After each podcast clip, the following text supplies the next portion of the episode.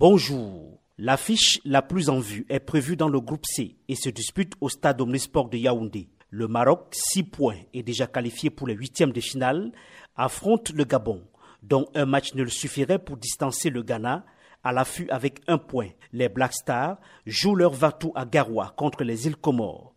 André Ayou, le capitaine du Ghana. On va, faire en sorte de gagner le, prochain match contre les Comores et j'espère que les, 4 points vont, vont nous suffire pour, pour passer au prochain tour. Duel à distance également dans le groupe B entre la Guinée-Conakry, le Sénégal 4 points chacun et le Malawi 3 points. Dans ce chassé-croisé, ce sont les Lions de la Teranga qui croisent un adversaire qui conserve encore toutes ses chances de qualification pour le second tour.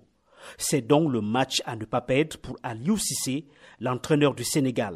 Euh, un match important, je dirais, pour notre, qualification. Nous avons envie de finir euh, premier de ces poules-là pour plusieurs raisons. Donc, euh, pour que cela puisse se faire, il faut effectivement qu'on approche les trois points.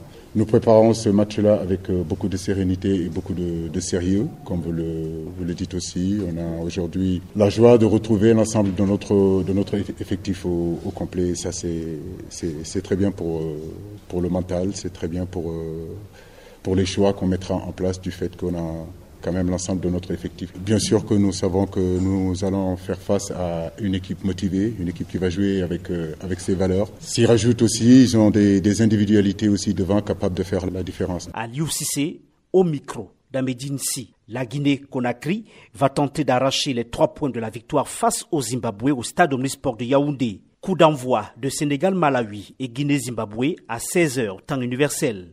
Hier, dans le groupe A, match nul un peu partout entre le Cameroun et le Cap-Vert.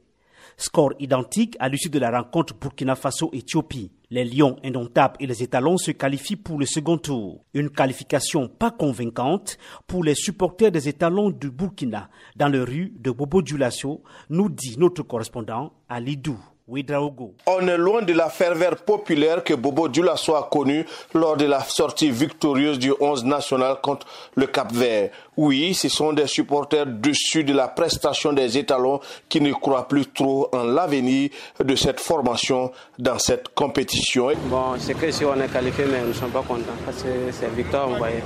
Les buteurs aussi, bon, ça ne va pas là-bas aussi. Voilà, mais comment vous voyez la suite de la compétition pour le 11 national? Bon, ça va un peu, mais vraiment, on est découragé aujourd'hui puisqu'on s'entendait beaucoup aux victoires. Mais malheureusement, bon, comme on est qualifié, ça va. Tout ce qui est là, là, c'est pas bon. C'est pas bon du tout. Erreur du milieu, erreur d'attaquant.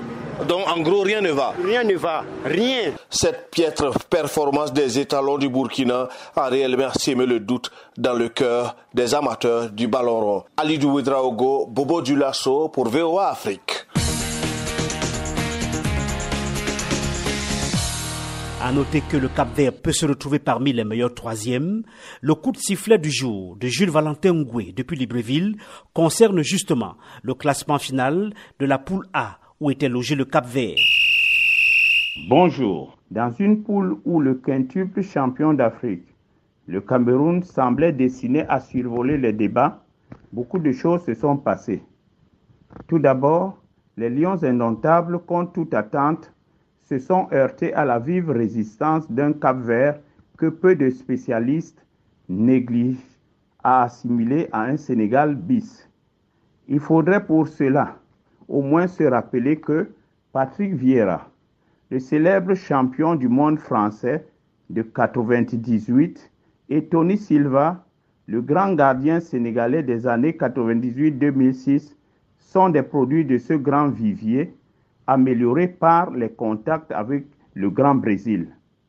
Il faudrait aussi se rendre compte que le Burkina Faso, la nation la plus émergente de ces dernières décennies, qui prenait 7 buts en Afrique du Sud en 1996, mais était finaliste sur le même site en 2013, a réussi à remplacer la génération dorée des Traoré, Pitroipa, Kone, Bansé, Kabore et autres Nakulma en un tour de main grâce à une politique de formation sans précédent.